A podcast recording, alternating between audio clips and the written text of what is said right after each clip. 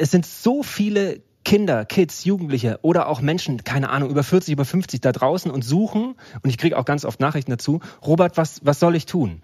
Ich fühle mich nicht wohl in meinem Leben, ich möchte gerne etwas verändern. Und dann denke ich mal, also ich bin ja kein Psychologe oder ich bin Meeresbiologe, ich kann jetzt keinen Tipp geben, aber ich kann dir sagen, pass auf, mich erfüllt es, etwas für die Erde zu tun, Tiere zu schützen, Geisternetze rauszuholen, Bäume zu pflanzen. Also das Konzept des Handelns ja. als eine Lebenshaltung. Absolut. Das ist etwas, was uns verbindet. Ja. Also ich merke ganz viele Dinge, die uns verbinden. Uns verbindet Norwegen, ja. uns verbindet die Liebe zur See. Ich bin ja. übrigens auch Taucher. Gut. Uns verbindet natürlich äh, das ästhetische Empfinden mit Blick auf die großen Meeressäuger. Begegnungen, die dich verändern. Ein Podcast mit Jochen Schweizer und Gästen.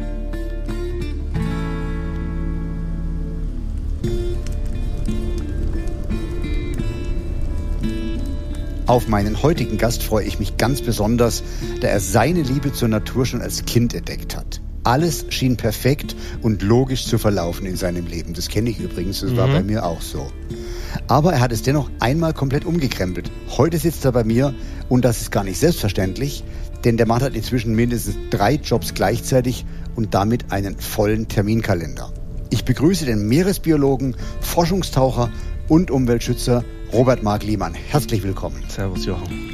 Schön, dass ich mal hier bin. Herzlich willkommen auf meiner Hütte, denn tatsächlich, oh. ich stelle mir immer vor, ich sitze in Norwegen auf meinem heiligen Felsen mit Blick über den Skagerrak in meiner Hütte, um mich herum stille Natur, weite See, Bäume, die im Wind wiegen, eine Felslandschaft aus Himmel, Fels und Wasser. Und das ist dort diese Imagination, der ich auch diesen Podcast widme. Und auf die Begegnung mit dir habe ich mich ganz besonders gefreut. Du hattest mich bei Norwegen. So. Warum? Von, weil ich das Land einfach liebe. Da haben wir was gemeinsam. Ja. ja. Ich war da schon sehr oft und habe da einige Freunde und ich finde das einfach wunder wunderschön, bis auf diesen einen kleinen Punkt des Walfangs. Ansonsten finde ich an Norwegen alles wirklich toll. Warum glaubst du, verzichten die Norweger nicht auf den Walfang? Weil die ein sehr stolzes Volk sind, die sind ein sehr traditionelles Volk, die haben das schon immer so gemacht, die sind sehr unabhängig und lassen sich weniges von Europa oder anderen westlichen Ländern aufoktroyieren. Das sind die ganzen Walfängernationen, die es heute noch gibt. Obwohl es ja ein internationales Walfangmoratorium gibt seit 1986, darf eigentlich keine Nation mehr Wale fangen oder alle haben sich darauf geeinigt. Gibt es ja trotzdem über zehn Länder, die sagen, uns egal. Dazu gehören Grönland, Norwegen, Japan, Island, die Färöer, also Dänemark, ähm, die Solomonen, Kanada, Alaska. Es gibt immer wieder Menschen, die sperren sich regelrecht auf.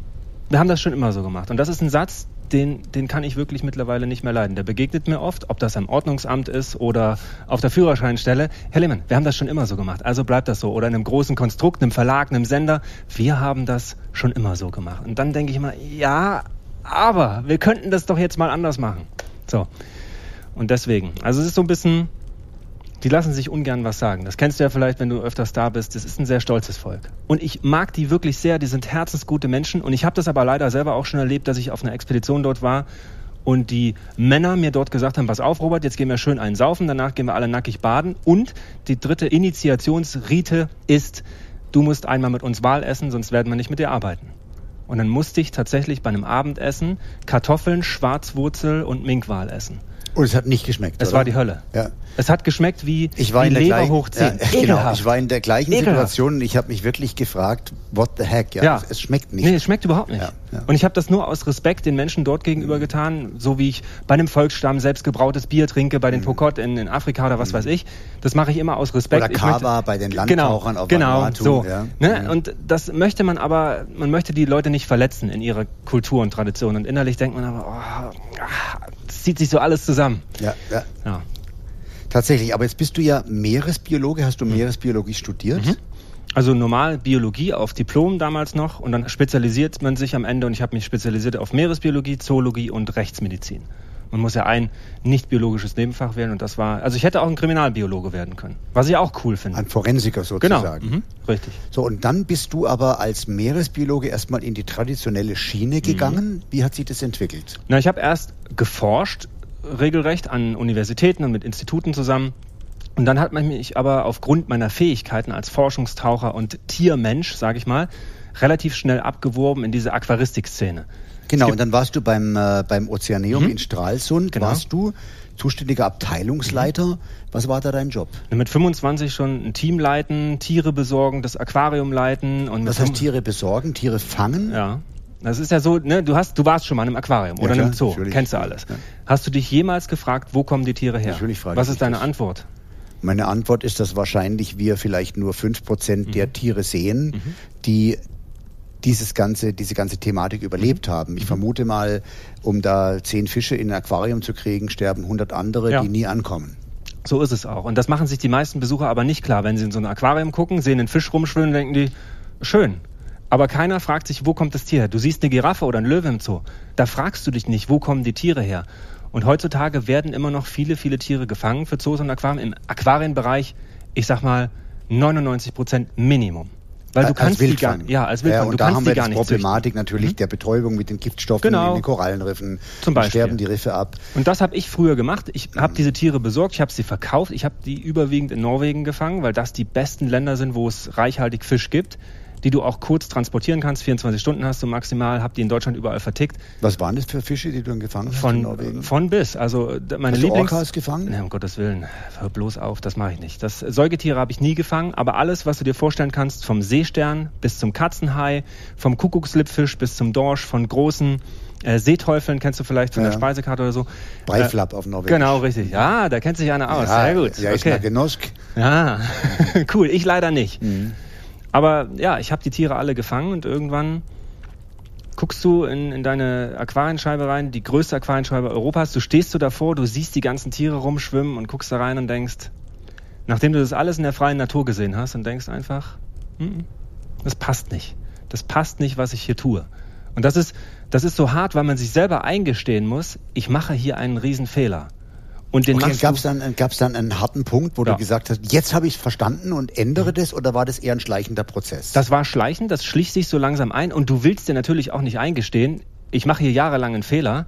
Du bist an der Spitze deiner Karriere angekommen, Abteilungsleiter größtes Aquarium Europas. Was wollte ich denn mehr? Mhm. Ne, noch vor Studienabschluss. Und das war, ich kann aus heutiger Sicht gar nicht nachvollziehen, wie ich damals nicht sehen konnte, dass es den Tieren schlecht geht. Heute denke ich, sag mal, bist du bescheuert? Das kann ich, das muss mhm. doch jeder sehen. Na klar. Damals stand ich davor und habe einfach mit Scheuklappen das Kindern gezeigt, Erwachsenen gezeigt. Ich habe da Politiker durchgeführt und habe gedacht, ich verändere dadurch was. Aber was ich gemacht habe, ist einfach hunderttausende Tiere dem Tod geweiht, eingesperrt, habe sie leiden lassen und irgendwann, als ich dann, als mein Vertrag nicht verlängert wurde, weil ich so ein großer Querulant war, hat man dann gesagt, na, der muss weg, der macht nicht mehr das, was wir sagen ja, kam der große Zusammenbruch, dann sitzt du auf deiner Couch, guckst eine weiße Wand an und denkst, tja, jetzt bin ich 26 und nu, Traumjob weg, die Idee meines Lebens weg und jetzt? Also der Dalai Lama hat mal gesagt, not getting what you want mhm. is sometimes a wonderful stroke of luck. Ja, stimmt. So, und du hast nicht bekommen, was du wolltest, mhm. aus deinem Charakter mhm. heraus mhm. vermutlich.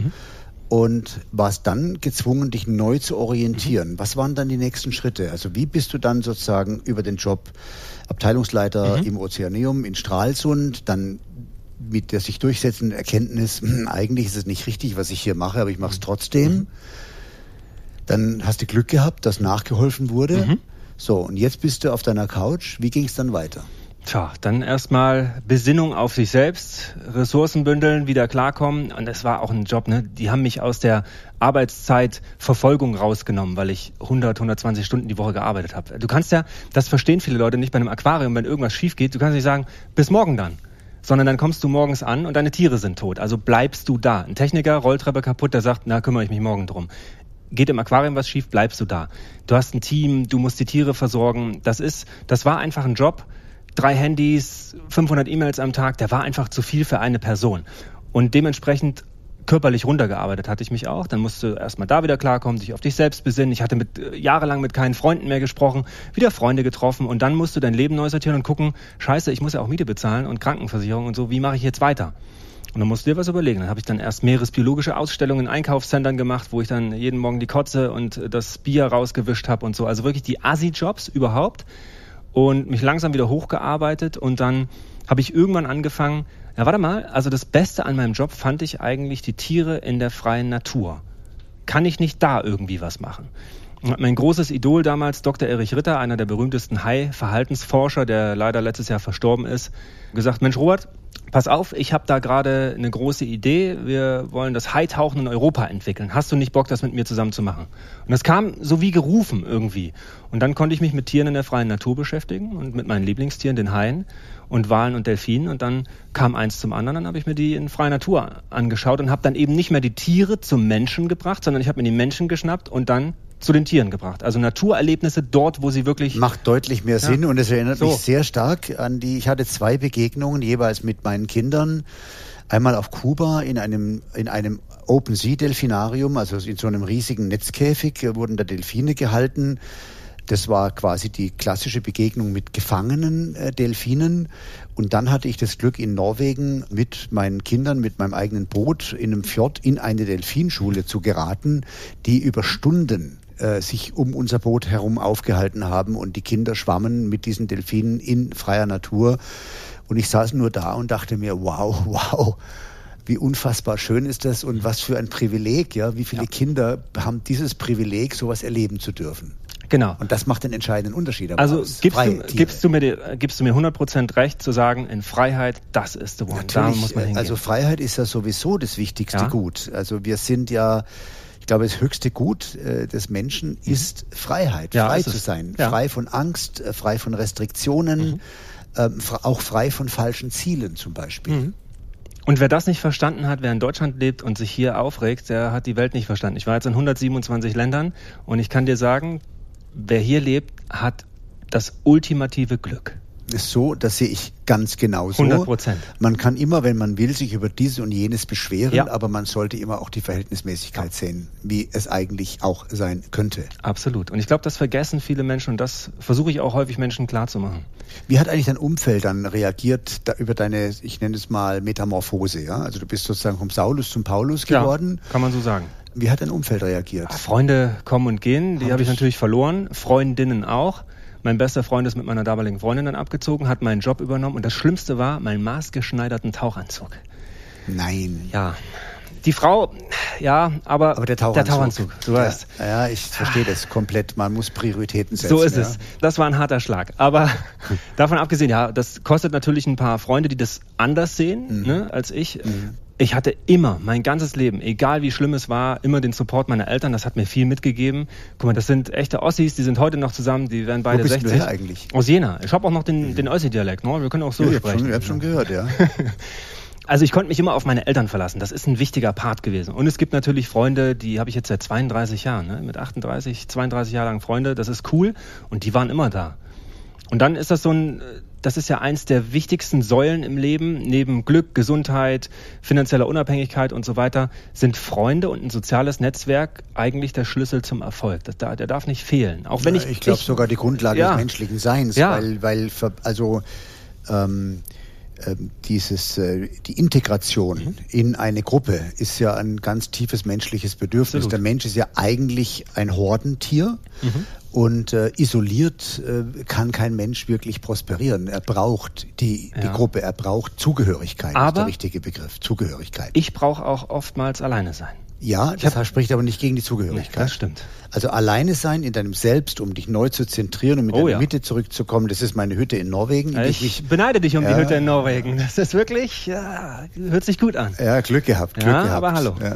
Nein, ich, nicht nur Glück gehabt, äh, sondern äh, man muss in manchen Situationen im Leben auch bereit sein, beherzt zuzugreifen. Ja, absolut. Jetzt bist du ja ein Mann, der folgt dem Konzept des Handelns. Mhm. Du sagst ja immer, es gibt viele Leute, die irgendwas reden mhm. und du bist so ein typischer Macher. Mhm.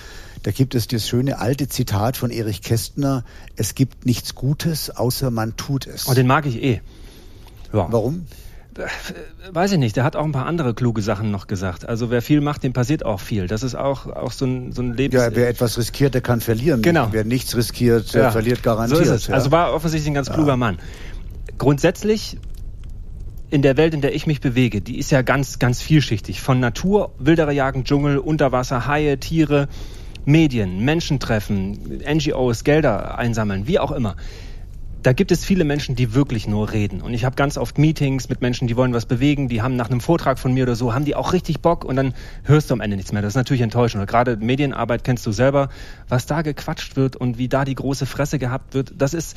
Glaubst du, dass Ideen die Welt verändern können? Ja, auf jeden Fall. Aber wenn man, man muss das eben auch machen. Und das Schönste ist eigentlich. Jetzt hast du was Entscheidendes gesagt. Lass mich kurz ja, ja. den Faden hier aufgreifen. Ja, eigentlich hast du gerade gesagt, Ideen können nicht die Welt verändern, weil du hast es in Relation gesetzt ja. zum Konzept des Handelns. Genau. Also können wir uns darauf einigen, keine Idee verändert die Welt. Natürlich nicht. Man sondern was verändert die Welt? Die Umsetzung dieser Idee und das wirkliche Machen. Und daran scheitert es oftmals. Aber das Geile an dieser Geschichte ist, ich habe vor so vielen Schülern gesprochen oder ich treffe mich oft mit Menschen oder jetzt habe ich auch mit YouTube angefangen und so ein Kram. Da sind so viele Menschen, die sich ja auch ganz leicht entzünden lassen. Die, die brauchen quasi nur so eine kleine Anleitung da kann ich starten, da kann ich reingehen, das und das kann ich machen. Das ist so ein bisschen was, wonach viele Menschen streben und was ja auch eine der Säulen des zufriedenen Lebens ist. Ich brauche etwas, was mir Sinn und Erfüllung gibt. Das hast du vorhin schon angesprochen. Und das es geht ist, um die Sinnhaftigkeit ja. des eigenen Tuns. Ja, und das ist für mich, ich muss jeden Tag in den Spiegel gucken können und sagen, alles klar, ich kann mich selber sehen, ich bin damit zufrieden, ich bin damit okay, was ich hier so treibe. Und ich wünschte mir, dass ich, dass das auch viele andere Menschen so sehen könnten. Und ich, ich liebe es, so, ich sehe immer riesige Benzinpfützen vor mir und werfe da gerne Streichhölzer rein. So, als Metapher. Weil es sind so viele Kinder, Kids, Jugendliche oder auch Menschen, keine Ahnung, über 40, über 50 da draußen und suchen, und ich kriege auch ganz oft Nachrichten dazu, Robert, was, was soll ich tun?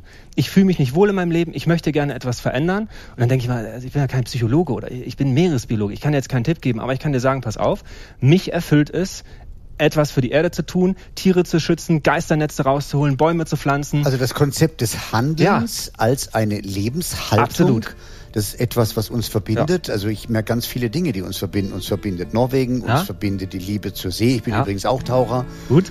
Uns verbindet natürlich äh, das ästhetische Empfinden mit Blick auf die großen Meeressäuger mhm. zum Beispiel. Es gibt aber ein zweites großes Thema. Mhm. Das sind Bäume. Mhm. Also ich habe zur Kenntnis genommen, man kann natürlich jederzeit sich beteiligen an Projekten, in denen man bestehende äh, Rainforest zum Beispiel schützt, ja. indem man große Wälder auch aufkauft, mhm. um sie vor der Abholzung zu schützen, um die Jagd dort zu unterbinden auf die darin lebenden Tiere. Man könnte aber auch einfach nur Bäume pflanzen. Mhm, das ist aber ein großer, großer, großer Unterschied und ein ganz komplexes Weil Thema. Das eine wirkt sofort und ja. das andere wirkt erst langfristig. Ja, und das Ding ist, man muss das ja auch sehr klug machen. Es gibt natürlich Baum, wir fangen mal an, es sind ja zwei unterschiedliche Sachen. Bäume pflanzen und bestehende Bäume retten. Bäume pflanzen geht von 1 Euro bis 30 Euro. Irgendwelche Influencer verkaufen dir einen Baum, du hast ein Jochen Schweizer Erlebnis und kriegst noch einen Baum für 29,95 Euro extra. Da gehen 29 Euro ins Marketing, schöne Bilder, tolle Webseiten und so weiter und 95 Cent in diesen Baum.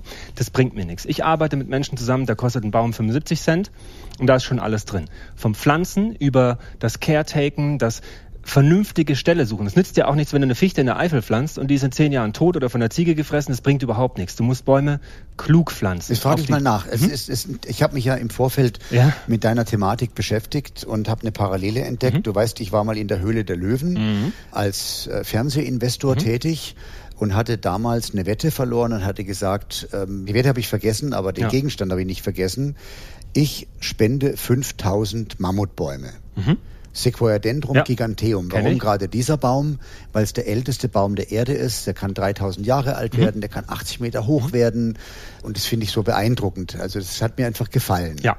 Und dann bin ich hergegangen und habe nur auf meinem Social Media Account veröffentlicht, die ersten 5000, mhm. die sich melden, die bekommen von mir einen Mammutbaum-Setzling ja. geschickt. Hatte dann einen Versender, einen Pflanzenversender gewonnen, den ich bezahlt habe, dafür, dass er diese Setzlinge verschickt und habe eine YouTube-Community gebaut, die Mammutbaum-Community, mhm. wo heute noch 700 Mitglieder drauf sind, die äh, täglich ihre Bäume vorzeigen, wie die sich entwickelt haben. Mhm. Und jetzt habe ich beim Durcharbeiten sozusagen deines Backgrounds, habe ich mich gefragt, ja, es macht schon absolut Sinn. Ich weiß, du spendest, äh, ich glaube, pro verkauftem Buch einen Quadratmeter mhm. Regenwald, den ja, du kaufst. Genau. Was kostet ein Quadratmeter Regenwald ein im Euro. Kauf? Ein Euro. Mhm. Das ist erschwinglich. Mhm. Und du hast 60, 80, 100.000 Bücher verkauft. Jetzt geht es in die siebte Auflage, 70.000 sowas. 70.000 ja. Bücher verkauft, klasse, 70.000 mhm. Quadratmeter Regenwald, tolle Idee. Mhm. Und der Regenwald befindet sich aber irgendwo in Südamerika. Mhm. So, jetzt Das ist gut und richtig. Mhm. Jetzt frage ich mich, wie kann ich hier bei mir, Mhm. in dem Land, dem ich entstamme, nicht nur für Bäume sorgen, Mhm. die dann nachhaltig CO2 einlagern und vielleicht auch in 2000 Jahren noch da sind, Mhm. sondern wie kann ich ein Bewusstsein bei Kindern und Jugendlichen erzeugen für den Wert von Bäumen? Wenn ich jetzt sage, ich save the rainforest Mhm. in äh, Costa Rica, dann ist es schwierig, diese Verbindung zu erzeugen. Das ist ganz einfach. Deine Ja? Frage ist ultra komplex. Ich, mu- äh, Ja, ich ja. hoffe, ich kriege das aber. Das lass, 10 Minuten Antwort. Pass auf. lass, Ich, nee, ich gebe dir die 10 Minuten, Okay. selbstverständlich, aber lass mich die Frage noch zu Ende okay. formulieren. Äh, Tatsächlich ist es eine komplexe Thematik, weil ich bin dafür, dass man das tut und ich finde es sehr gut, dass du es tust. Und ich folge auch deinem Beispiel ganz sicher. Mhm. Frag mich aber, wäre es nicht effizienter zu sagen, liebe Leute, wir stellen jetzt mal einen Fonds auf Mhm. und wir finanzieren eine Million Baumpflanzungen in Deutschland. Mhm. Aber nicht, indem wir Flächen kaufen und sagen, auf den Flächen bauen wir jetzt einen Forst auf, sondern es leben in Deutschland äh, 85 Millionen Menschen. Davon haben vielleicht 20 Millionen Menschen die Möglichkeit, irgendwo in ihrem Umfeld einen Baum zu pflanzen. Und diesen Setzling zu, zu pflanzen mit den Kindern gemeinsam, ihn zu bewahren, zu beschützen, durch die ersten drei, vier Winter zu bringen, ihn wachsen zu sehen, vielleicht im eigenen Garten, könnte doch auch eine Methode sein, um dieses Bewusstsein für die Bedeutung der Wälder und auch eben der, des CO2-Speichers gerade in der nachwachsenden Generation zu generieren. Also wie, wie siehst du sozusagen das Spannungsfeld zwischen diesen beiden Ideen, die ja beide okay. nicht so schlecht sind, oder? Deine sind, also erstmal, grundsätzlich, jeder Baum, der gepflanzt wird, ist gut. Aber du hast es auch selber schon gesagt, es dauert 100 Jahre, bis das Ding groß ist, darauf Tiere leben können, bis der ordentlich CO2 speichert und so weiter. Und er hat auf diesem 100-Jahres-Weg super viele Unwägbarkeiten. Ich habe neulich von einem Baumriesen gestanden, etwa 700 Jahre alt, äh, Figus äh, maxima, also die größte Feige der Welt, 50 Meter hoch. In Deutschland? Nee, in, in äh, Peru. 100 Meter große Baumkrone und daneben stand der Einjährige, also von Samen. Und ich habe vor diesem kleinen Baum irgendwie gehockt und dachte, alter Schwede, jetzt hast Long du way to 700 go. Jahre vor You dir, bis du so dick bist. Alter Schwede. ja, ja. Und bis dahin latschen hier äh, Tapire durch den Dschungel und so weiter und bleib bitte da, ich wünsche dir alles Gute, go. Also, bestehende Regenwälder schützen macht nur Sinn, wenn man das so macht wie Wilderness International ich in Kooperation in Peru zum Beispiel, weil das eine Stelle ist, die auch im Rahmen des Klimawandels die nächsten Jahre überdauert. Es nützt dir ja nichts, wenn du Wälder in Mexiko kaufst und die für immer schützt und in zehn Jahren sind die aufgrund des Klimawandels ausgedorrt, kein Regen mehr, Wiedersehen, sondern es macht nur Sinn, bestimmte Flächen zu schützen. Und das Geile ist, weil ich diese Frage auch immer wieder gestellt kriege, wie kannst du sicherstellen, dass es diesen Quadratmeter Regenwald, der in deinem Buch mit verschenkt wird, dass es den überhaupt gibt und wieder geschützt wird? Und dann sage ich ganz einfach, indem ich da war. Ich habe meine Flächen begangen. Das ist gerade fünf Wochen her. Ich war auf meinen Mission Erdeflächen. Ich habe meine Bäume gesehen, ich habe sie gefilmt, wir haben sie kartografiert. Ich habe jeden einzelnen Baumriesen dort fotografiert. Ich habe die Leute getroffen, die meinen Baumriesen schützen. Ich habe die Wissenschaftler getroffen, die jeden Tag in den Wald latschen und Wildkameras aufstellen für die Jaguare und die Menschen, die Community kennengelernt, die sich darum kümmern. Und die das, wie du vorhin gesagt hast, aus idealistischen Gründen machen.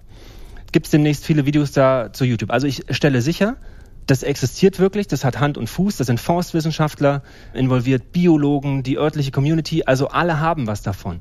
Und guck mal, ich gebe ein Quadratmeter, so groß wie dein, dein Tisch hier. Aber auf diesem einen Quadratmeter geht's halt 50 Kubikmeter in die Höhe. Und das gehört ja dazu. Schmetterlinge, bin- Insekten, ich bin Schlangen, kom- ich bin Millionen Tiere. Ich bin komplett einverstanden mit dem Projekt. Sehe ich persönlich ein bisschen die Gefahr, wie kontrollieren wir am Ende des Tages in 30 oder 40 Ja. Jahren bei einer sich radikal verändernden Welt? In China werden gerade 200 Atomkraftwerke Ja. und 700 Kohlekraftwerke gebaut oder umgekehrt, jedenfalls eine völlig absurd große Zahl von, also wir, wir schalten unsere Autos ab, sage ich jetzt mal, ähm, was für 0,001 Prozent des CO2-Ausstoßes im Vergleich zu China ist, ja, Ja. und deindustrialisieren unser, unser Land, ähm, können uns aber nicht schützen vor dieser Art des, ich sag's mal, Umweltraubbaus. Mhm. Und deswegen nochmal deine, meine Frage an dich zu deiner Ja, ja. Einschätzung. Welche Chance würdest du einem Projekt geben? Ich bin ja ein digitaler Mensch. Mhm. Also analog zu sein bedeutet, ich organisiere eine Fläche, auf der Fläche werden 100.000 Bäume gepflanzt oder 50.000 oder 10.000 mhm. Und dann passt man auf die auf. Mhm. Das ist analog gedacht. Ja. Das gleiche gilt mit natürlich den Regenwäldern. Da brauchst du eine Infrastruktur, mhm. du brauchst die richtige politische Grundlage, Exakt. du brauchst den, äh, du brauchst den politischen Rückenwind. Und wenn ein neuer Staatspräsident in Brasilien der Meinung ist, wir müssen aber jetzt ein Stück Regenwald abholzen, können wir sehr wenig dagegen tun. Oder du hast halt einen Vertrag, der unabdingbar ist. Dieser Wald gehört einer Stiftung, die ist auf die nächsten tausend Jahre geschützt und dann ist der Wald biologisch so viel wert, dass der nicht abgeholzt werden darf. Völlig einverstanden, ja? aber politisch gesehen, mhm. also ich würde jetzt einem solchen Vertrag mit bestimmten Despoten oder bestimmten Ländern nicht unbedingt folgen. Also ich bin mhm. überhaupt nicht, ich finde es mhm. gut, ja? ja, ich finde so ein Projekt gut, ich mache so etwas auch, aber ich verfolge jetzt gedanklich eher die Idee, nachdem ich mich mit dir beschäftigt habe und dass du ja auch Bäume pflanzen mhm. willst. Mhm. Du hast ja zwei Projekte. Genau. Ja? Du pflanzt ja auch Bäume. Und jetzt denke ich an die Dezentralisierung. Also mhm. wie kann ich jedes Kind in Deutschland, jede Familie gewinnen, ja, einen Baum zu pflanzen und zwar nicht irgendwo auf einer vorbereiteten Fläche, mhm. sondern da, wo die Menschen leben. Das ist ganz einfach. Ich muss nochmal ergänzend sagen, wenn wir Regenwälder vor Ort schützen, und da hast du einen wichtigen Satz gesagt, politisch ist das extrem entscheidend, wo ich das tue. In Brasilien brauche ich keinen Regenwald kaufen. Das ist völlig sinnlos. Warum nicht? Weil das die Politik nicht zulassen wird. Ist, da passiert genau das, was du sagst. Durch Korruption und so weiter kann ich meine Flächen gar nicht schützen. Da kann ich noch so viele Ranger draufstellen. Da sagt ein Bolsonaro, ja, wir wollen das aber gerne nutzen. Wiedersehen, ihr Deutschen. Mhm. In Peru kann man das aber machen, wo die Regierung auch langsam umdenkt. Und das Schöne an dem O2, was produziert wird durch die Bäume, Luft ist scheißegal, wo die herkommt. Das wird in China geatmet und auch in Deutschland. Das heißt, das tut uns allen gut, wenn ich dort bestehende Lebensräume und die bestehende Biodiversität schütze. Das heißt die Tiere. Und jetzt, kommen, jetzt kommen wir zu deinen Bäumen. Also ich mache jetzt im Oktober die größte. Du merkst, ich bin ein großer Baum. Ja, ja, ich merke es schon. Ist auch gut so. Ja, ich habe letzte Woche einen Mammutbaum gepflanzt. Wo? Bei mir zu Hause, in meinem Vorgarten. Sehr geil. Eigentlich, ach, gegen den ausdrücklichen, genau. gegen, gegen den ausdrücklichen Wunsch. Also meine Tochter fand das Kann großartig. Man ja, machen. ja. Äh, den habe ich aus dem Samen gezogen. Ich war mal in. Ja, habe ich auch gemacht. Ja. Liebe ich sowas. Mitbringen ja. und aus dem Samen ziehen. Sehr genau. gut. Und ja. äh, von den zehn Samen, die ich angesetzt mhm. habe, hat nur einer überlebt. Der ist jetzt zehn Jahre alt. Der ist so zweieinhalb Meter groß. Der war cool. nur im Topf. Ja. Und den habe ich jetzt in den Vorgarten gepflanzt, in einem feierlichen Akt. ähm, und da habe ich mir gedacht, Mensch, dieses Erlebnis, mhm. einen Baum zu pflanzen, mit deinen eigenen Kindern einen Baum zu Traumhaft. pflanzen, der eine Chance hat, auch in tausend Jahren noch da zu stehen und wenn er dezentral gepflanzt wird, also ja. eben nicht in einem bestimmten Wald, der dann vielleicht irgendeinem Projekt zum Opfer mhm. fällt, sondern in ganz Deutschland, in allen Vorgärten, ja. Menschen nicht nur Mammutbäume, sondern Bäume ihrer Wahl pflanzen, da wird man sinnvolle Bäume wählen. Ja, ja Ahorn, Buchen, genau. Eichen. Mhm. Aber man kann auch äh, Sequoia dendrum äh, pflanzen. Hat mir mal ein Biologe bestätigt, mhm. ist zumindest nicht schädlich, solange man mhm. daraus keine Monokultur schafft. Ja.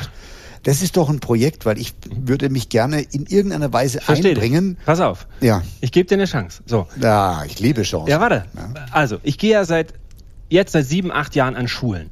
So, hab dann 100, manchmal 1000 Schüler vor mir sitzen. Unterschiedliche Altersklassen. Von 6 bis 18. Am Anfang sind die, äh, langweilig, Meeresbiologe, dann stehe ich da fünf Minuten auf der Bühne. Bumm, dann gehen die Ohren auf, Augen werden groß, alles klar. Wenn ich dann nach anderthalb Stunden rausgehe, kriege ich ja dann hinterher das Feedback der Eltern, Lehrer und der Schüler selber. Viele der Schüler sind Meeresbiologen geworden oder Umweltschützer. An einigen Schulen war ich sieben, acht Mal. Hab den Prozess der Schulentwicklung gesehen bei Lehrern und bei Schülern. Solarzellen auf dem Dach, freitags kein Fisch mehr in der Kantine, nur noch biologisches Essen, Insektenhotels, keine Zoobesuche mehr, Waldführung. Du siehst diesen Prozess der Veränderung. Nur durch anderthalb Stunden. Jetzt mache ich im Oktober die größte Baumpflanzaktion Mitteleuropas in Deutschland. Davon habe ich gehört, mhm. ja. Selber, einfach weil ich das möchte, zusammen mit Wilderness International. Wir fangen im Norden an pflanzen dort Bäume. Integriert ist Community, Schüler, Menschen vor Ort, Medien und so weiter. Das heißt, ich möchte das das ist so ein Gesamtprojekt und wieder sehe ich eine riesen Benzinpfütze und werfen noch ein Streichholz rein. Alle haben mal einen Baum gepflanzt, merken, ist ja gar nicht schwer, ist ja äh, total geil, macht allen Spaß. Großartiges und Projekt. Wenn die dann noch das dann selber, wie du das sagst, zu Hause machen und dann könntest du, keine Ahnung, Seedbombs entwickeln, die, also Samenbomben, ne, kennst mhm. du? Äh, wo du sagst, ich sponsere jetzt 100.000 Seedbombs für Deutschland wie auch immer, holt euch die ab. Wir machen hier ein großes Event, großer Robert Mark Lehmann Und das Ganze muss aber digitalisiert vernetzt werden, damit die Menschen sich gegenseitig über den Fortschritt ja. ihrer Schützlinge ja. laufend berichten geil. können. Fände ich geil. Und es kommt ja dazu, ich bin ja auch ein Mensch, ich bin hibbelig. Ich habe heute Morgen schon wieder die nächste Fläche, diesmal in der Eifel, organisiert, wo alte, abgestorbene Fichtenbestände sind. Die nehmen wir weg und da pflanzen wir dann einen Laub- und Mischwald an, der dann auch geschützt wird und über Jahre groß werden kann, was ja auch im Hinblick auf den Klimawandel wichtig ist. Das heißt, ich habe gerade das Problem, ich weiß nicht, ob du das selber kennst, mein Tag hat leider nur 24 Stunden, ich bräuchte aber so 40 und ich fummel ständig in tausend Projekten und ich habe ständig Dinge, die ich auch noch machen möchte, aber ich kann gar nicht mehr, weil der Tag ist dann schon zu Ende. Mhm, mhm. so und äh, es gibt aber so viel zu tun und ich habe so viele Ideen und würde so gerne in so viele Projekte reingehen, aber scheitere leider an der Zeit, dummerweise. Ich, ich, also wenn, wenn du eine Zeitmaschine hättest, das wäre was, wo ich dann immer zurückdrehen könnte. Nee, damit kann ich leider nicht dienen. Ja? Damit Dacht. kann ich nicht dienen. Also, wir ja. sind beharrlich, weil wir Hoffnung haben, oder? Ja, 100 Prozent. Wir haben Hoffnung, ja. weil wir beharrlich sind. Das macht Sinn, ja. Also das ja, Spiel ist noch lange nicht verloren. Nee, ist es nicht. Wir geben es nicht verloren. Du, es gibt, auch wenn Menschen, das, das merke ich manchmal, unter meine Videos oder unter Bilder oder auch mir persönlich eine ganz traurige E-Mail schreiben und sagen, pass auf, Robert, ich, ich habe das Gefühl, wir kriegen das nicht mehr hin. Ich habe die Hoffnung aufgegeben. Sage ich, ja, warte mal, also ich komme gerade aus einer großen Dschungelexpedition zurück, wo ich so viele Menschen, Kinder, Ranger, Umweltschützer getroffen habe, die an der Rettung unserer Erde arbeiten. Ich habe in meinem Leben Menschen getroffen, die Wale retten, die Orang-Utans aus brennenden Wäldern rausholen und gegen Palmölplantagen kämpfen. Ich äh, habe vor zwei Tagen eine Taube zum Taubenrettungsverein gebracht. Das sind so viele Menschen, die hinter den Kulissen ohne Hochglanz-Internetseite, ohne Podcast, ohne Kohle an der Rettung unserer Erde arbeiten, die aber nicht jeder kennt. Und deswegen, das ist ein Teil, also einer der wichtigsten Teile meiner Arbeit, die ich sehe. Ich kenne diese Menschen. Und ich möchte, dass die durch mich eine Stimme bekommen und dass jeder die kennt, um genau diesen Hoffnungsschimmer zu bekommen, zu sehen, ach scheiße, das sind ja gar nicht zwei oder drei. Als ich vor sechs Jahren gesagt habe, ach, Instagram braucht kein Mensch, mich bei Instagram angemeldet gesehen, Ach du Scheiße, warte mal ganz kurz. Ja, klar, da draußen da entsteht, sind Tausende, da hundert. ein Community-Gedanke unabhängig davon, mit wem du dich vernetzt. Ich merke das bei meinem Absolut. eigenen Account auch. Ja, Logo. Bei mir sind es ja mehr Abenteurer und, ja. und Erlebnisjungs und Fallschirmspringer und Kajakfahrer. Aber da sind auch Umweltschützer dabei. Mir, ja klar, Na, natürlich. Logo. Weil die wollen ja die Natur, die sie so lieben, in die sie abspringen, auf der sie fahren, die sie benutzen, die wollen die ja auch erhalten. Also ich kenne keinen Abenteurer, der, der sagt, ach, die Natur ist mir egal, ich fahre hier einfach das Wasser Und runter. Jetzt müssen wir unbedingt mal über die Idee des Abenteuers sprechen. Gut.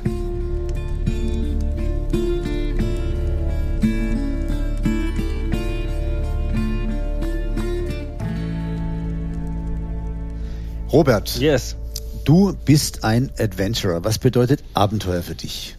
Boah, weiß ich nicht. Ich habe als Kind schon unfassbar gerne Abenteuer erlebt. Ich komme aus einer nicht digitalen Welt, 83er Jahrgang. Ich bin mit BMX fahren, Skateboarden, Buden bauen im Wald, Angeln, Flüsse aufstauen. Das ist noch eine Verbindung. Ja, so Unser geil. soziales Netzwerk damals hieß draußen. Ja, und das war's auch. Mein Leben spielte sich draußen ab. Es gab, drinnen gab es nicht, außer zum Schlafen und zum Essen. Draußen, nur draußen, ja, war bei mir genauso, ja. Und das mhm. wünsche ich manchmal den Kindern und Jugendlichen von heute so ein bisschen zurück. Weil viel ist halt leider digital. Aber Abenteuer findet für mich nach wie vor, gut, manche Meetings sind natürlich auch abenteuerlich, aber eigentlich draußen statt. Und ich liebe es, mit Rangern durch den Dschungel also zu gehen. Also liebst du aber das Abenteuer gerade auch wegen der Unsicherheit, die ja. mit dem Abenteuer daherkommt. Denn Abenteuer bedeutet nichts anderes als die ja. Bereitschaft, sich in die Unsicherheit zu begeben. Ja. Denn nur in der Unsicherheit gibt es die Chance auf Wandel und Wachstum. 100 Prozent, ich gehe da voll mit. Ich bin zwar gerne vorbereitet. Das betrifft aber Absicherung, medizinischer Notfall, Plan B, wie komme ich hier raus, 20.000 Dollar auf einer Kreditkarte, um im Notfall aus dem Land zu kommen, mein Team gebrieft zu haben, aber alles, was passiert, auf See kann ich sowieso nicht beeinflussen, weil welche Tiere unter Wasser, was passiert, kann man niemals beeinflussen. Und im Dschungel, ob du auf einen Wilderer triffst oder auf das Tier, was du suchst, oder auf einen Goldminer oder was, das kannst du nicht beeinflussen, aber oder auf eine Nachtpatrouille übers, übers Meer hackst und. Aber was ist das Besondere an deiner Form? Egal. Also Abenteuer per se finden mhm. ja viele Menschen spannend. Mhm. Äh, nicht ganz so viele sind bereit, sehr viel zu riskieren, um ja. das Besondere zu erleben. Aber ich glaube, es ist sehr riskant, nichts zu riskieren im Leben. 100 Prozent und es ist ja auch langweilig. Also ich sage mal aus Spaß, ich hatte das letzte Mal Langeweile 1996. Ob das stimmt, keine Ahnung. Das ist eine ziemlich lange Weile ja, her. Aber guck mal jetzt im Ernst. Also eine ziemlich sitz, lange sitz, Weile her. Ja, sitzt du irgendwann rum und sagst, oh, ich weiß gerade gar nicht, was ich machen soll. Das gibt es bei mir nicht. Ich habe eine To-Do-Liste, da stehen 250 Begriffe drauf und die wird leider jeden Tag, äh, ergänzt die sich um drei, vier, fünf bis zehn Sachen. dieses Gefühl Langeweile ist für, für manche, also ich kann das gar nicht verstehen, weil ich habe immer irgendetwas zu tun und das sind meistens Abenteuer und das Schöne ist, klar, das Abenteuerliche mache ich für mich, weil ich das gern leiden mag und weil auch mein Team naja, das gerne macht. Du gibst der Sache ja auch einen besonderen Sinn. Genau. Also und der, da, das kommt dazu. Das, ma das macht aber Ja. den entscheidenden Unterschied. Genau. Wenn ich so, wenn ich dich betrachte und mich mit deiner Biografie beschäftige, jetzt bin ich ja umgeben von Menschen, die so gewachsen sind wie ich, die das Abenteuer per se Mhm. geliebt haben, wegen all der Challenges, äh, denen man sich dann stellt. Du fährst ja nicht als Tourist äh, 20.000 Kilometer mit dem Motorrad durch Afrika, so Nein. wie ich nach dem Abitur, Ja. sondern es ist die Suche nach Abenteuer. Was mir an deiner Vita besonders aufgefallen ist, du gibst diesem Abenteuer, also du hast so wie viele andere Menschen auch eine große Sehnsucht nach Abenteuer, aber du gibst diesem Abenteuer einen ganz besonderen Sinn. Das ist nämlich dein Sendungsbewusstsein. Und das macht für mich einen großen Unterschied. Also erlebe ich jetzt ein Abenteuer, weil ich auf einem Selbstfindungstrip bin oder verknüpfe ich meine Sehnsucht nach Abenteuer? Du würdest wahrscheinlich auch, wenn du keinen Sinn hättest, trotzdem Abenteuer suchen. Ja, Aber das Schöne, ja, weil, weil das ist einfach dein Charakter. Ja. Aber das Schöne ist bei dir, dass du diese Abenteuer mit einer Sinnhaftigkeit und auch die Risiken, die du bereit bist einzugehen, über, über eine Sinnhaftigkeit auch legitimierst. 100 Prozent. Ja, das ist, unterschreibe ich sofort. Aber um dir ein konkretes Beispiel dafür zu geben, das ist, ja, ich bin gerne im Dschungel und ja, ich habe gerne diese Expedition und ja, ich fahre gerne nachts um vier im Dunkeln über den Du Amazonas. würdest es aber auch dann tun, ist. wenn es nichts zu retten gäbe. 100 Prozent. Aber dadurch, Ja. weil es was zu tun gibt, Kann ich sagen, guck mal, ich mache das ja für die Welt. Da hast du mich schon gut durchschaut, definitiv. Aber guck mal das jetzt. ist auch nicht so schwer gewesen. Nein, okay, aber das letzte Beispiel, genau der Punkt. Du fährst früh um vier über den Amazonas, du krachst im Nebel in die Wand, das Boot sinkt, dein Team stirbt halb.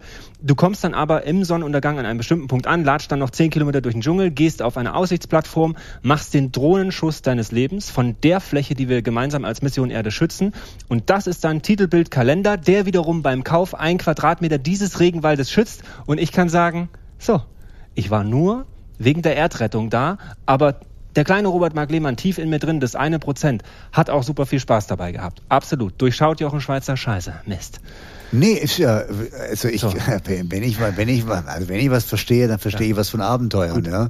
Und Abenteuer ist ja nichts anderes als die Bereitschaft eben loszulassen, Unsicherheit zu akzeptieren. Ja. Chancen gibt es nur in der Unsicherheit. Man muss die Unsicherheit akzeptieren, wenn man etwas erreichen will, wenn man etwas verändern will. Das ist bei dir der Fall.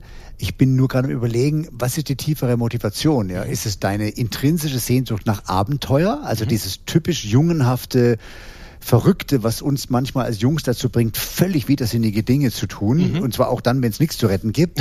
Oder ist es tatsächlich eher andersrum, dass du sagst, äh, ich bin bereit, das alles zu tun, weil ich den Sinn dahinter so wichtig finde? Ich glaube, es ist zweiteres, weil guck mal, ich habe jetzt 127 Länder bereist, habe super viele schöne Orte gesehen, habe äh, auf Expeditionen tolle Menschen kennengelernt, habe aber auch super viel Scheiß gesehen. Jetzt als letztes wieder, wie der Regenwald abgeholzt wird und äh, illegal Wildtiere gehandelt werden und so weiter.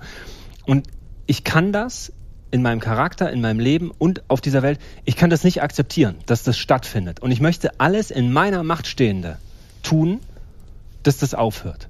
Und in meiner Macht steht, das zu dokumentieren, Leute zu unterstützen und jetzt seit neuestem auch finanziell zu unterstützen mit meinem Verein Mission Erde, dass ich sage, pass auf, okay, Chris Ketola forscht an Kaimanen im Amazonas.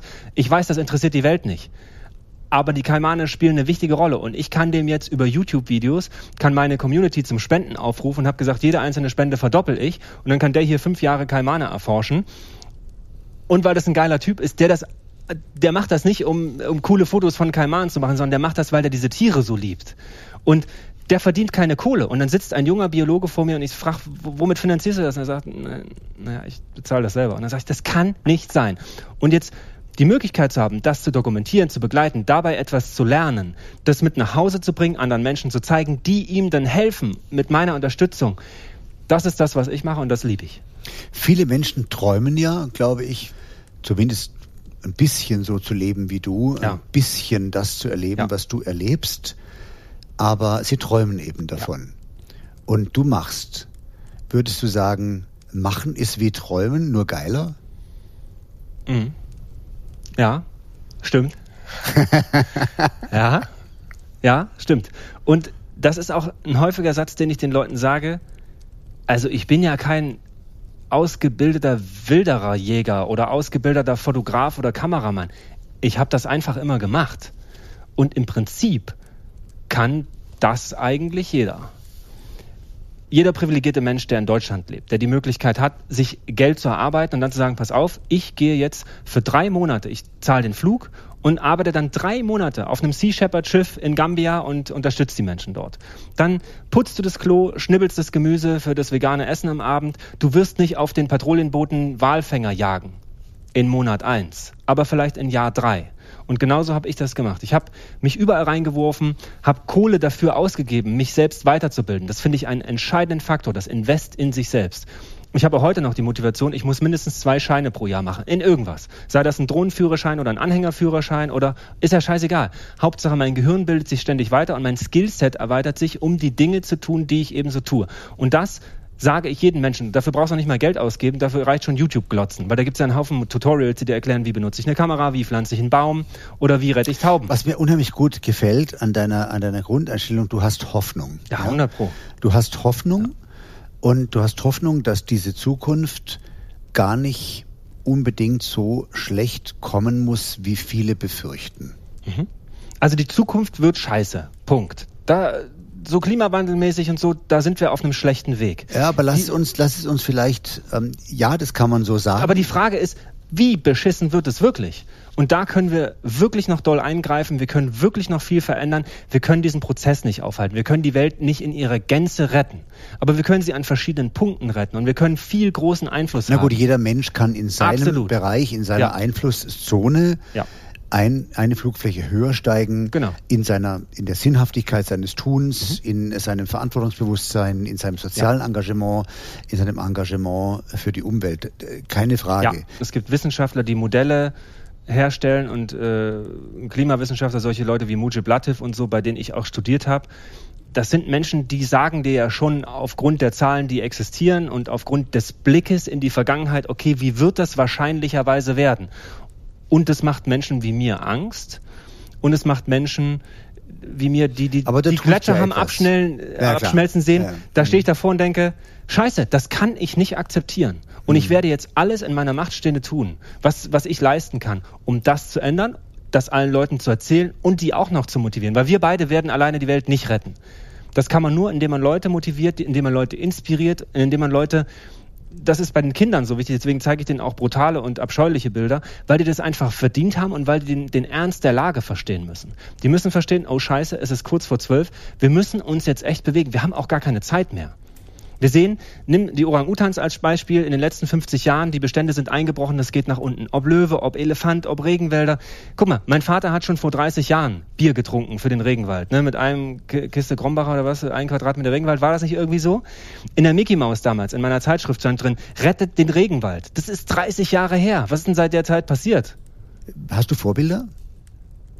Es gibt einige, ja. Also vom Haiforscher bis zur Orca-Schützerin, von manchmal, weißt du, treffe ich im Dschungel Menschen, die sind auch 50, die sind auch 60, die waren Wilderer, die haben genauso einen Bruch in ihrem Leben durchwandelt wie ich. Und die gehen durch ihren Dschungel mit einem Lächeln, das kann man gar nicht in Worte fassen. Und für die Tiere und Opfern, weißt du, ich habe so viele Menschen getroffen, die sich aufopfern deren Namen ich noch nicht mal kannte, in irgendwelchen Ranger-Patrouillen in Sumatra, die die letzten 79 Sumatra-Nashörner beschützen. Das sind für mich, die mit einfachsten Mitteln, mit einer scheiß 5 Euro Baumarkt Plastikplane, sich jeden Abend einen Unterstand im Dschungel bauen, um Wilderer zu jagen, die sieben Tage auf Patrouille sind, von Wilderern angegriffen werden mit vergifteten Speeren, Schusswaffen und so weiter und trotzdem jeden Tag da rausgehen, für nicht mal 200 Dollar am Tag in den letzten Drecksstiefeln seit zehn Jahren kaputt, ohne Messer, ohne Waffen. Aus dieser Motivation, ich liebe diese Tiere, ich liebe diesen Ort und ich möchte ihn mit meiner, mit all meiner Kraft schützen. Das sind für mich, da stehe ich jedes Mal da und möchte alle Hüte dieser Erde ziehen und mich tausendfach verbeugen, weil ich diese Menschen, die finde ich einfach so unfassbar geil. Das sind meine Vorbilder. 100 Prozent. Und wie betrachtest du Menschen, die verschwenderisch leben, die eigentlich jeden Reichtum besitzen und ähm, mit dieser finanziellen Potenz mhm. doch eigentlich maßgeblich die unterstützen könnten, diese, diese, diese sehr ehrenhaften Ziele zu erreichen, diese sehr sinnvollen Ziele. Die würde ich gerne erreichen. kennen, Jochen. Solche Leute würde ich gerne kennen, weil ich glaube, wenn Menschen, und das ist das, ich habe immer so einen Satz, der klingt vielleicht total labidar, aber ich wünschte mir, Menschen könnten durch meine Augen schauen, so die letzten 15 Jahre. Mhm. Das, was ich so gesehen, erlebt habe, die Menschen, die ich getroffen habe, ich glaube, dann würde sich viel ändern. Und manchmal würde ich gerne Menschen mit finanziellem Potenzial wie so eine Speicherkarte geben, sagen, hier Jochen, guck dir das mal an.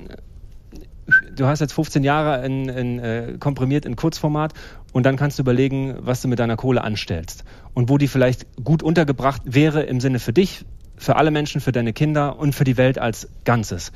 Ich glaube, wenn die Menschen das wüssten, ich schaue da nicht mit Abscheu oder denke nicht, ihr Arschlöcher da oben oder die, die Reichen, sondern ich denke, scheiße eigentlich, dass ja, wir uns nicht ja kennen. Kein, es gibt ja kein Oben und kein Unten. Nein, ja. aber ne, scheiße, dass wir uns nicht kennen. Mist, dass ich euch noch die Geschichten nicht erzählen konnte. Und schade eigentlich, dass ihr das noch nicht wisst. Weil ich bin der festen Überzeugung, wenn jemand um Dinge wie Palmölplantagen, Orang-Utans, Sumatra, you name it, wenn man darum weiß, dass man das ändern möchte, und wenn man das kann, aus finanzieller Sicht, dann würde man das auch tun. Dann sitzt Was? man nicht auf seinem Geld und sagt, pff, mir doch egal, ich kaufe mir jetzt den nächsten Ferrari, dann habe ich schon, das ist jetzt der 15., aber egal, ich finde die so schön. Sondern da würde man sagen, ja, finde ich geil, gehe ich rein, mache ich mit. Da habe ich Bock, da, da habe ich Sinn, das ist das, was du möchtest, Lebensphase 3. Was ist deine größte Hoffnung? Dass wir die Kurve noch kriegen. Wir sind jetzt wirklich so, so wissenschaftsmäßig, wenn du das jetzt alles mal als das große Ganze betrachtest, von Walfang bis Klimawandel, von Bäume sterben in Deutschland bis Hochwasserkatastrophen, sind wir so, so an so einem Scheidepunkt. Es ist wirklich jetzt hier, also entweder versauen wir das in den nächsten zehn Jahren und zwar so richtig, oder wir kriegen hier gerade noch so die Kurve. Der Mensch neigt natürlich dazu, es gibt erst eine von Deckel und dann hat er es gelernt. Wie, ja. wie, wie kannst du Hoffnung haben, wie können, wir können das ändern, indem wir uns selbst sozusagen deindustrialisieren, mhm. aber gleichzeitig zugucken, wie die großen Weltmächte mhm. und insbesondere China, ähm, aber auch die USA, also mhm. die sind da kein Deut besser.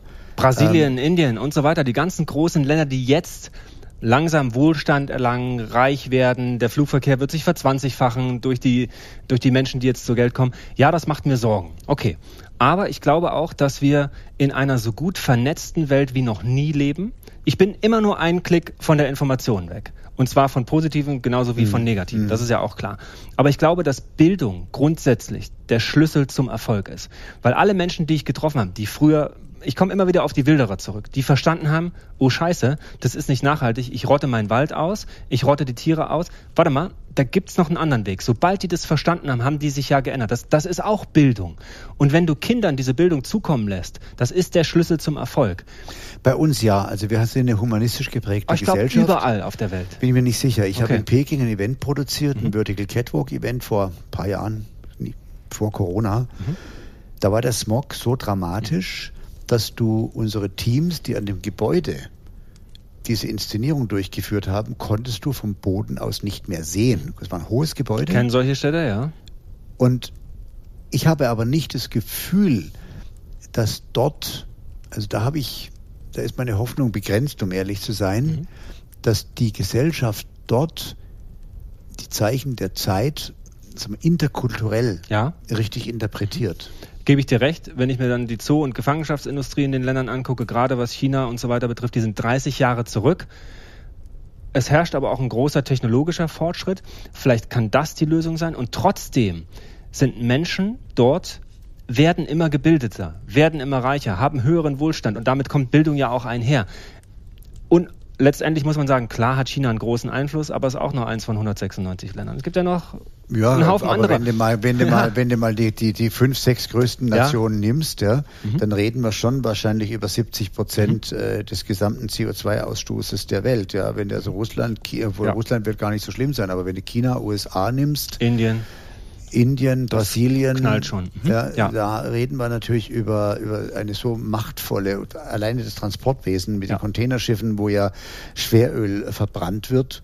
Kreuzfahrtschiffe, die jetzt nicht mehr nach Venedig reinfahren dürfen, mhm. weil die Feinstaubbelastung eines Kreuzfahrtschiffes im Prinzip die ganze Stadt verseucht, wenn, es da, wenn es da reinfährt. Da habe ich manchmal so das Gefühl, wow, wir müssen jeder einzelne Mensch im Kleinen ja. versuchen, etwas beizutragen? Absolut. Wird es reichen für die Nein, großen Probleme? Absolut nicht. Und das ist eine schöne Sache. Jeder muss selber bei sich anfangen. Das ist eigentlich abgeklärt. Das muss man nur wissen, dann macht man das auch. Aber deswegen gehe ich persönlich gerne in große Unternehmen. Automobilhersteller, 70.000 Angestellte, die lassen mich sprechen. Da sitzt der Vorstand da und sagt, oh Scheiße, war das wirklich so eine gute Idee, dass wir den Lehmann eingeladen haben? Dann quatsche ich da 45 oder 60 Minuten. Die werden immer kleiner in ihren Sitzen, die Vorstandsvorstände. Und am Ende sagen die, Ah, verdammt, wir haben auf unseren Führungen durch unsere Automobilwerke den Kindern am Ende einen Plastikluftballon in einer Plastiktüte mit Plastikkulis und Plastikspielzeugen äh, gegeben. Wir haben in der Kantine überall diese scheiß Kaffeekapseln. Das werden wir jetzt mal ändern. Und dann hast du zack mit einem Impulsvortrag in 60 Minuten ein ganzes Unternehmen verändert. Das habe ich jetzt an zwei, drei, vier, fünf Standorten. Mhm. Mhm. Benzinlache, kleines Feuerzeugchen und dann läuft das von Wumm. ganz alleine. Wumm.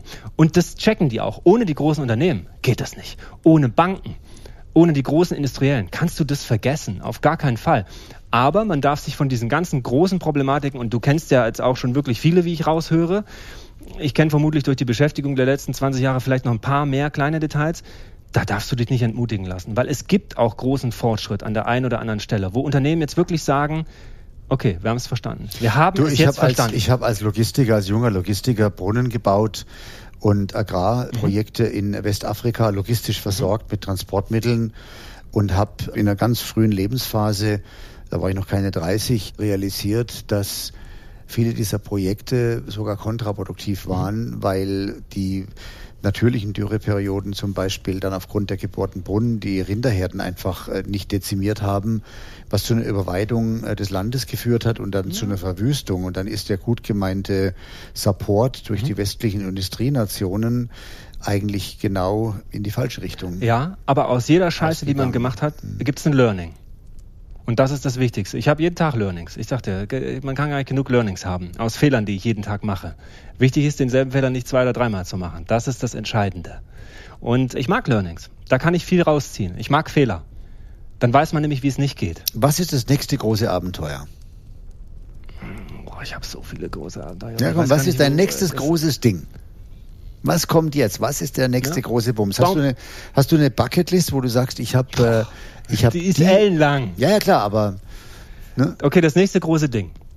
Also bei mir sind es ganz einfache Dinge. Mhm. Mein nächster Trip führt, führt mich mit, äh, mit, mit BMW-Motorrädern, mhm. mit meinen Söhnen zusammen durch die Mongolei.